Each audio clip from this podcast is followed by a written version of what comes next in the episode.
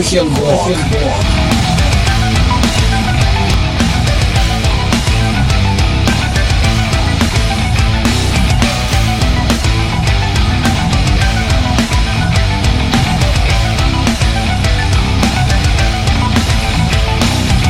Слушай в эфире партизанского радио Хохенблок.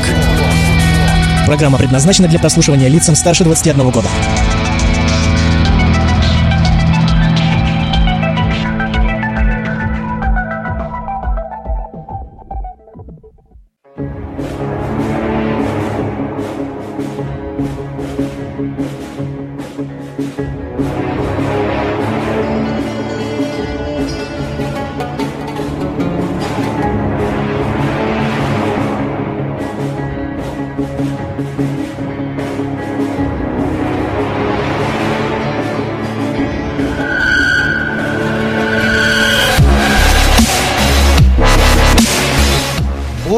Года прошло с тех пор, как в Сирии был сбит российский Су-24. Множество событий прошло с тех пор в турецком инфополе. Эрдоган на короткое время стал врагом номер один для России. Турецкая клика, спонсоры терроризма и прочие невеселые эпитеты тогда летели в сторону Эрдогана с самых высоких российских трибун и экранов телевизора. Неудавшийся военный переворот Турции, казалось бы, окончательно расставил все точки над «и» и в вопросе, кому был выгоден российско-турецкий замес, и открыл глаза туркам о том, что американка падла таки постоянно гадит, и даже наметился путь на возобновление российско-турецкой дружбы. Туристы засобирались на турецкие пляжи, турецкие помидоры уже с нетерпением готовы были ворваться на рынок России. Путин принял полуизвинения Эрдогана и начал регулярно общаться с тем, кто еще совсем недавно был представителем ада на земле. Ну а киевская хунта в очередной раз соснула хуйца, потеряв своего верного турецкого братушку. Турки после очередных переговоров с россиянами в конце лета вводят свои войска на территорию Сирии, чем де-факто становятся одной из сторон конфликта. Любопытно, что для этого Эрдогану не потребовалось никаких разрешений и ничьих просьб. Не менее удивительно то, что всему мировому сообществу, включая сторону конфликта, было похуй на происходящее. Единственный, кто подал голос, это легитимные товарищи из асадовского правительства. Но разве кому-то, кроме России, интересно их мнение в мире? Ну, разве что иранцам, которые заняты в сирийском конфликте по самое не балуй. Им не до таких политических мелочей. Да и сама Россия, молчаливо отреагировав на происходящее, дала повод думать, что пусть это и не очень приятно, тем не менее ситуация вроде бы как под контролем. Да и судя по тому, что в октябре Путин приехал в Стамбул на встречу с Эрдоганом, где был подписан таки окончательный договор по турецкому потоку, на взаимоотношения двух стран турецкий ввод войск в Сирию не повлиял никак. Наземная операция турецких войск в Сирии захлебнулась. Понеся определенные потери, наступление было приостановлено, но на ретивости самого Эрдогана это не сказалось абсолютно. И вот совсем недавно Эрдоган заявил, что операция турецкой армии под названием «Щит Ефрата» на севере Сирии направлена на свержение режима Башара Асада, чем поставил в неловкое положение россиян, писавшихся за легитимного сирийца. Дерзкое заявление турка было кое-как замято в риторике дипведомств двух стран и сдобрено предложением перейти во взаимоотношениях на национальные валюты. Со стороны отчетливо видно, что Эрдогана кидает из стороны в сторону, причем максимально радикально. И действительно, почему Эрдогана так колбасит? Чего ему не сидится? Многих волнует вопрос, почему Эрдоган такой ебанутый? Я попытаюсь ответить на этот вопрос. И поможет мне в этом географическая карта. Для начала давайте себе четко уясним, что Турция почти полностью ведет самостоятельную политику. Почти. Потому что у них есть кое-какие обязательства по НАТО. Да, и мечта приобщиться к европейским ценностям хоть и закинута в долгий ящик, но отнюдь не забыта. Хотя и в этом направлении тоже ведутся работы. Как пример, отзыв большой группы своих военных из североатлантической группировки. Да и вопрос, кто кого держит за яйца в случае с ЕС, тоже далеко не бесспорный. учитывая то, что Турция служит некой географической затычкой для мигрантов, желающих в идеале жить под крылом у старушки Меркель, но пока что побирающихся на стамбульских улицах. Официальная Анкара давно и неприкрыто исповедует идею неоосманизма. Загуглите, кому это интересно, что это такое. Если вкратце, то это некий аналог нашего русского мира. Только в турецком изложении со всеми турецкими вытекающими. О неоосманизме открыто говорят самые высшие чины из турецкого руководства. И, в общем-то, никого в этом отношении не стесняются. Естественно, что их турецкий мир не ограничивается только турецкими границами. Давайте же рассмотрим, с кем граничит Турция и в каких отношениях они состоят со своими соседями. Болгары. Казалось бы, идеальное связующее звено с Европой. Более того, болгарские братья в последние годы успешно кушали все то, что производит сельское хозяйство Турции, сами практически похерив эту отрасль у себя. Даже если не брать в учет исторически печально сложившиеся отношения турок и болгар, то на данный момент есть как минимум две проблемы во взаимоотношениях. Это похеренный вслед за сельским хозяйством проект Южного потока и, собственно, желание болгар сменить влияние турецкого паши на полное покровительство европейского пахана. Или даже российского товарища, учитывая победу Радева на президентских выборах. И надо признать, в этом отношении у болгар получается неплохо. По крайней мере, далее культурного влияния и подпитки 8% этнического турецкого населения Болгарии ничего существенно туркам сделать Болгарии не получается. Иран. Ну это явно не вариант для продвижения идей неоосманизма. Совсем недавно с Ирана сняли санкции, а память о размещении недалеко от границы американских систем Pro Patriot еще свежа. И, кстати, на деле, судя по последним теркам в США, заявления о снятии санкций остались пустой болтовней. Да и откровенно говоря, Иран, пожалуй, является главным влиятельным конкурентом самой Турции в этом регионе. И, несмотря на дипломатическую вежливость в сирийском вопросе, Отношения у Ирана и Турции резко конфронтационные. Ирак. Ирак, по сути, находится в состоянии войны с турками. Учитывая, что турецкие военные почти два года воюют без каких-либо санкций на иракской территории против курдов. И плевать они хотели на мнение иракского МИДа, полностью находящегося, кстати, под колпаком американцев. Есть Украина, связанная с турками по морю. Но с майданутых толку мало, как известно.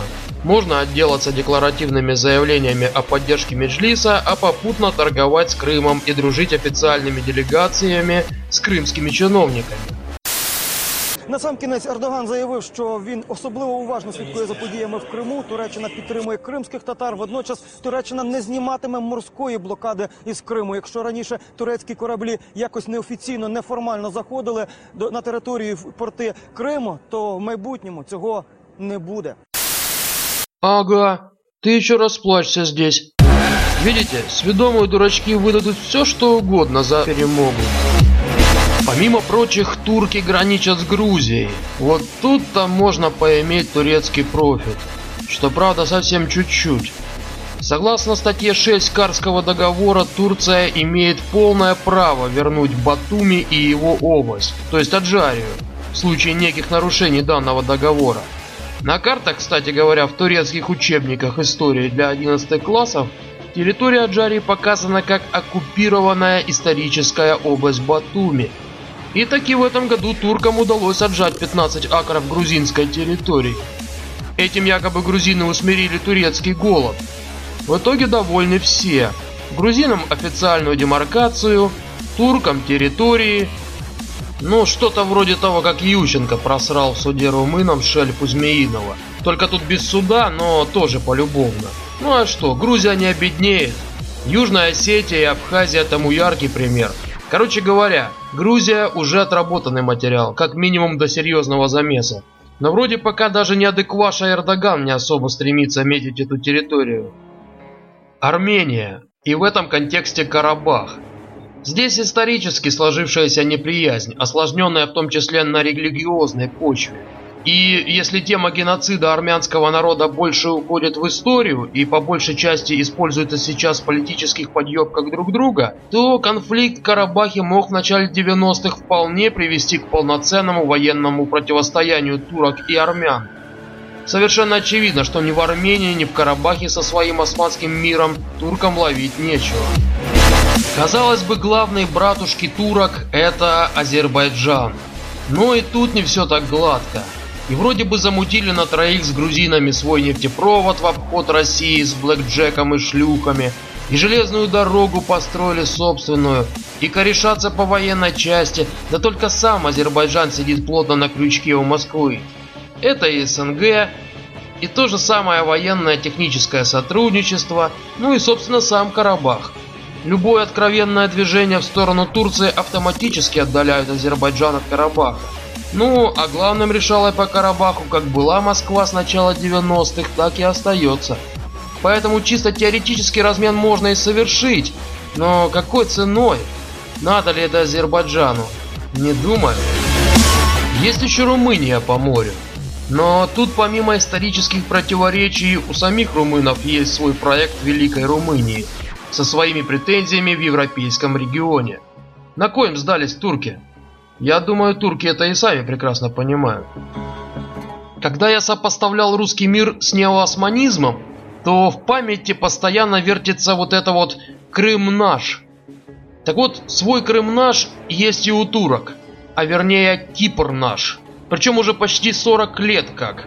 Де-факто независимая, а с точки зрения мирового сообщества оккупированная, но туркам, как обычно, плевать, республика.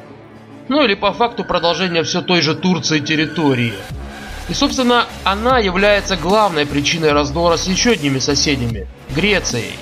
А республику Кипр, ну ту, что не северная, а другая, они вообще в хуй не ставят. Для турок ее вообще не существует. Для полноты картины с собственным Крым нашим у Турции с некоторых пор есть и свой Донбасс – и если с территории Ирака их, скорее всего, попросят вежливо убраться за океанские товарищи, то в Сирии, похоже, турки хотят закрепиться надолго. Вот такая невеселая внешнеполитическая картина вырисовывается у турков. И это я еще пробежался, так сказать, по поверхности. А ведь есть еще отмороженные наглухо игиловцы, какие-то группировки головорезов, снующие туда-сюда через границу. Есть внутренние ультранационалисты, есть оппозиция, и надо сказать немалая, исходя из того, сколько людей полетело на нары после провалившегося переворота.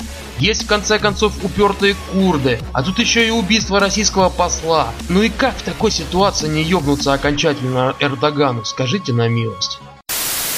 ve bu süreç içerisinde ülkem ve milletim adına Rusya Federasyonu Devlet Başkanı Sayın Putin'in şahsında tüm dost Rus halkına taziyelerimizi tekraren özellikle iletmek istiyorum. Если честно, я ни черта не понял. Но сорока на хвосте мне принесла понимание того, что Эрдоган хочет договариваться с Путиным. Я не знаю, как там кто относится к происходящему. Лично для меня Сирии больше нет. Как нет и Украины. Нет, я, конечно, буду радостно рукоплескать, если конституционный порядок в этой стране восстановится, вся территория вернется под контроль Асаду, и вся поехавшая на голову радикально-религиозная шваль будет зачищена. Но пока для меня очевидно то, что Сирию разорвали на куски. И пока эти куски еще лакомые, ее цивилизованно нужно поделить. На зону ответственности или на государственное образование вообще не важно. Важно уже сейчас, во избежание проблем, договариваться о будущем. И если демократизаторы из Америки на деле оказались пиздоболами, то самое время, как мне кажется, всерьез поговорить с Эрдоганом. И что-то мне подсказывает, что такие разговоры уже ведутся. И в октябре Путин просто о чем-то не договорился с Эрдоганом. Быть может, стоит помочь Эрдогану не ёбнуться окончательно. Например, забашлять ему землицы дармовой, пока ЕС его с санными тряпками отгоняет от себя. Быть может, стоит дать уже государственности, хоть и мало территориальной, но все-таки настоящей, курдам. Да не просто государственности, а и с негласными претензиями на частицу турецкой территории под негласные же обещания туркам курдского спокойствия на их турецких территориях. Заслужили же, и уже давно.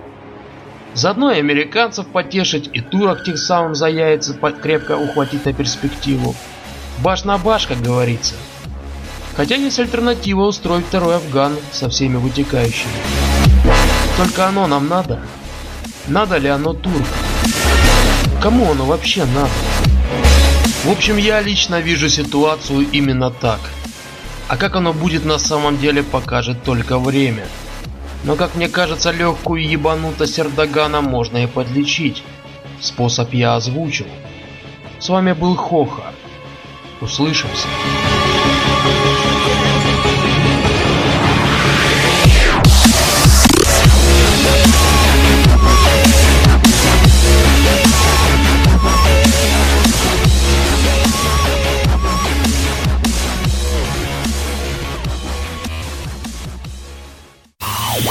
Партизанское радио.